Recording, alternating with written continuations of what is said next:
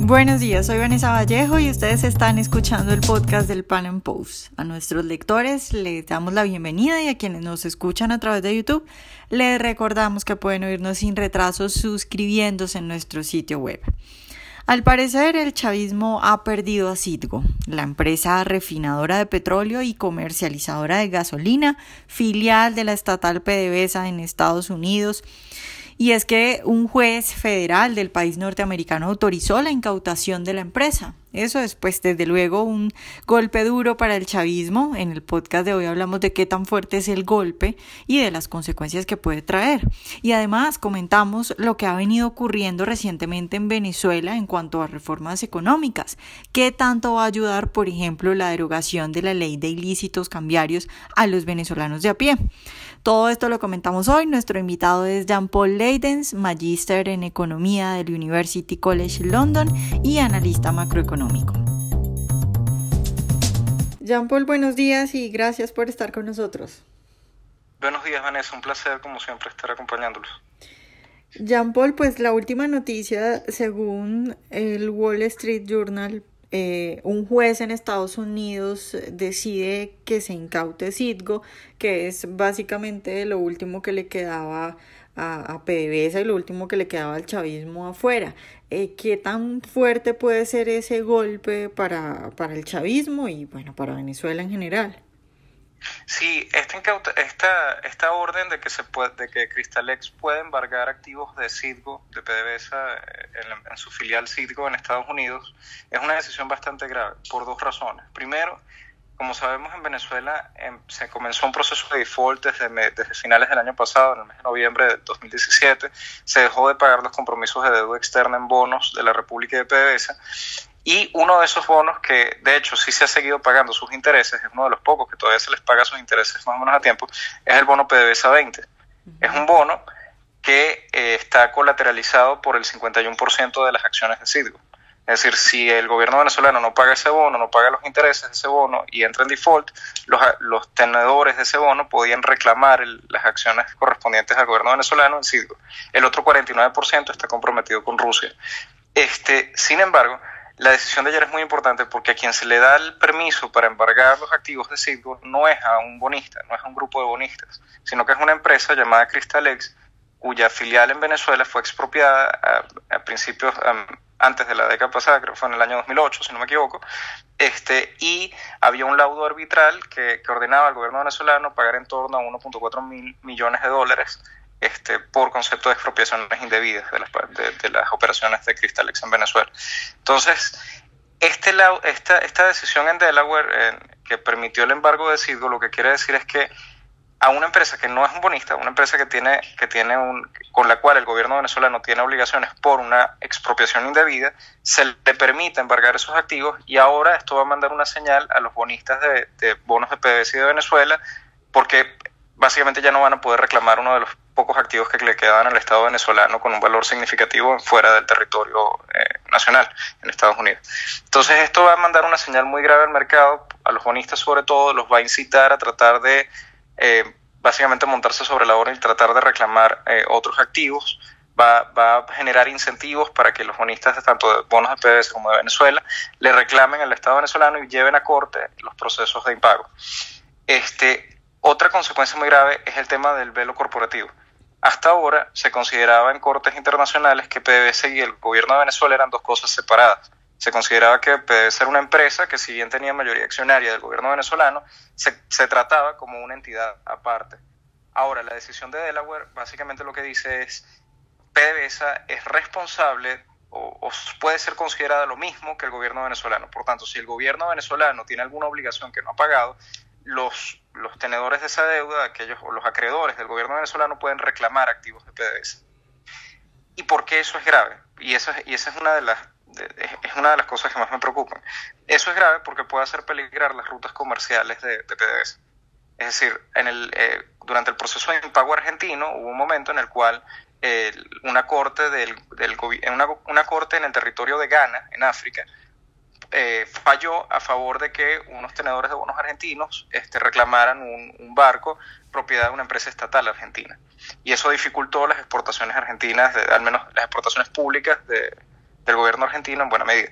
Si eso empieza a pasar con PDVSA, eso puede terminar afectando no solamente la venta de crudo a Estados Unidos, ¿okay? que está en peligro por la, por, por, la, por el embargo de Circo, que es el pie de, PDVSA en el mercado norteamericano, sino que también puede afectar los envíos de crudo a otros destinos, porque puede haber accionistas, puede haber eh, acreedores del gobierno, puede haber bonistas que empiecen a reclamar eh, que empiecen a reclamar en tribunales en el exterior, en otros países diferentes, incluso Estados Unidos, eh, embargos contra activos de PDVSA, incluyendo tanqueros, incluyendo contenidos de tanqueros, incluyendo cargamentos de crudo. Entonces eso puede hacer bastante difícil las exportaciones de crudo venezolano. Este, esa es una de las, esa es una de los aristas que me parecen más graves este, y más inmediatas. Y bueno, el tercer factor de alto riesgo es que eh, el mercado de crudo internacional no es, no es lo mismo que vender un, un, bien común. Este, no, uno no puede venderle petróleo a cualquier refinería. Sobre todo cuando es petróleo como el venezolano, que tiene una cierta eh, pertenece a una cierta categoría en términos de grados API, en términos de, de trapechados, etc. Necesitas instalaciones especiales en las refinerías para procesar ciertos tipos de crudo. Entonces, si por alguna razón el embargo de Citgo hace peligrar el, el, la compra de crudo por parte de Citgo, por parte de los nuevos propietarios de Citgo, este, hacia Venezuela, ¿okay? eso puede hacer, eso puede reducir el market share de, PDVSA en, Norteamérica que es un mercado que le genera mayor flujo de caja, porque son eh, el mercado norteamericano es el principal destino de los barriles que generan efectivamente flujo de caja. Son barriles que se pagan en cash. Es que a diferencia de los envíos de crudo, que una parte se les manda a China para pagar deuda y a otros destinos, como el Caribe. Entonces, hay al menos tres factores que me, que me parecen sumamente graves. Uno, resumiendo, es el tema de la señal que esto manda a los bonistas y a otros acreedores del gobierno venezolano de que ahora pueden ir contra los activos de PDVSA este, y los incita a, reclamar embargo de activos, dado que ya el principal activo eh, de, Venezuela en el exterior, eh, pues, pues al menos hay una decisión de, posible embargo. El segundo factor es el efecto que esto puede tener sobre las rutas comerciales, dado que puede llegar a haber eh, puede llegar a haber juicios en otros países del mundo este, reclamando el embargo de tanqueros, el embargo de contenidos de tanqueros eh, provenientes de las exportaciones de crudo de PDVSA hacia, hacia el resto del mundo, más allá de Estados Unidos, incluso envíos que pueden estarse haciendo a China, India, etcétera. En las rutas comerciales podrían haber interrupciones por eh, juicios a favor de embargos de parte de, acreedores del gobierno venezolano. Y el tercer factor que me parece sumamente grave, que va a tener consecuencias a largo plazo, es que se, se pone en peligro el market share de PDVSA en los Estados Unidos para las exportaciones de crudo de Venezuela. Jean Paul, ¿y esto qué tan importante o qué, o qué, tan, qué tanto va a perjudicar al, al venezolano de a pie? Porque es también un poco la discusión que había cuando se hablaba de si Estados Unidos debería o no dejarle de comprar petróleo a Venezuela y eso si eso perjudicaría o no al venezolano de a pie. ¿Tú qué crees? Porque veo gente celebrando y gente diciendo no, vamos a estar peor. Pues a ver, al final esto es todo responsabilidad del gobierno venezolano, es responsabilidad del gobierno de Chávez y del gobierno de Maduro el gobierno de Chávez porque él fue el que entró en esta ola de expropiaciones masivas en el año 2008, que se hicieron de manera totalmente contraria a la ley venezolana este, y con empresas que podían ir a procesos arbitrales en CIADI, en cortes internacionales por acuerdos de, de arbitraje. Este, esto es responsabilidad del gobierno venezolano, tanto de Maduro como el de Chávez. Esto es culpa del chavismo, enteramente. Este, esta decisión es una decisión independiente de un tribunal en Delaware que tiene todo el derecho a fallar de la manera que considere más adecuado este, contra cualquier, en cualquier tipo de caso. Este, la responsabilidad aquí está en el gobierno venezolano actual y el pasado, en general en el chavismo, que llevó a cabo un proceso de expropiaciones por avanzar su agenda del socialismo chavista, que como todos sabemos los, los gobiernos socialistas imponen su agenda por encima del bienestar de los ciudadanos y por encima del bienestar de la nación, incluso por encima de los intereses a largo plazo de la nación, porque lo grave es que al embargarse Citgo está peligrando el market share de exportaciones de crudo venezolano no solamente en el presente sino también en el futuro, pero esto es culpa del chavismo. O sea, esto es culpa del proceso de expropiaciones que llevó a cabo Chávez para tratar de imponer su socialismo del siglo XXI este, antes de morirse. Este, y, bueno, esa es una consecuencia natural de, de, cualquier gobierno socialista que avanza su agenda sin importarle el bienestar de los demás. Claro, pero la pregunta es, yo creo que todo el mundo está de acuerdo en que es culpa del chavismo, pero la pregunta es, ¿esto es bueno para el venezolano de a pie que hayan embargado a Citgo o al final va a terminar siendo perjudicado? En caso, eh, quizás el efecto más inmediato va a ser la posibilidad de que algunas rutas comerciales se vean afectadas por juicios de embargo o, reclamos de embargo, juicios exitosos que puedan haber en otros países este, contra activos de PDVSA, dado que ya el velo corporativo, al menos en los Estados Unidos, fue levantado. Hay un precedente de que ya PDVSA y el gobierno venezolano son lo mismo a fines de tribunales norteamericanos. Quizás ese precedente eventualmente tenga algún efecto en otras, en otras jurisdicciones, este, como pasó en el caso argentino, en Ghana, en el país africano Ghana, este, cuando se embargó un, un, barco del gobierno argentino que llevaba exportaciones de empresas públicas. Entonces eso yo creo que va a ser el efecto más inmediato. Puede complicar un poco más la situación del país, porque al, al, reducir el flujo de caja de ingresos en, en, un país que tiene una producción petrolera en, en declive muy, muy abrupta, este, pues, pues sí, puede tener un efecto sobre la, sobre la disponibilidad de divisas para importar bienes y servicios, sobre todo por parte del gobierno venezolano. Jean Paul, hablemos un poco de la ley de ilícitos cambiarios que se acaba de derogar eh, pues gracias a, a, lo que se le ocurrió a Maduro, que muchos andan pensando que por qué se le habrá ocurrido, qué hay detrás de eso, pero primero quisiera pedirte que nos expliques eh, cuáles son los cambios y si eso puede beneficiar en alguna medida a los venezolanos. Sí, lo que se derogó al, al, quitar la ley de ilícitos cambiarios, lo que se hizo fue permitir que las empresas reflejaran en su contabilidad de costos eh, un tipo de cambio distinto al tipo de cambio oficial. Algo que no se podía hacer hasta ahora. Este, sin embargo, hay que tener en cuenta que igual la mayor parte de las importaciones privadas del país, más del 96% de acuerdo a datos de Coanalítica, este, se, se realizaron mediante el mercado paralelo. Entonces, ya, los, ya el sector privado venía importando tipos de cambio no oficiales, pero no, no tenía la posibilidad legal de reflejar en su contabilidad de costos y en sus estados financieros un tipo de cambio distinto al oficial que es DICOM, que está altamente apreciado. Entonces, en ese sentido, este, lo que permite la derogación de la ley de ilícitos cambiarios es mayor transparencia contable de parte del sector privado. Puede, podría llegar a permitir, y yo creo que esto es lo que está detrás, la motivación principal, podría llegar a permitir que las empresas socias de PDVSA en la faja petrolífera del Orinoco vendan sus divisas de exportación de crudo a un tipo de cambio distinto a, a DICOM y eso les permitiría cierto alivio este, de flujo de caja a eh, los socios privados en la faja petrolífera del Orinoco.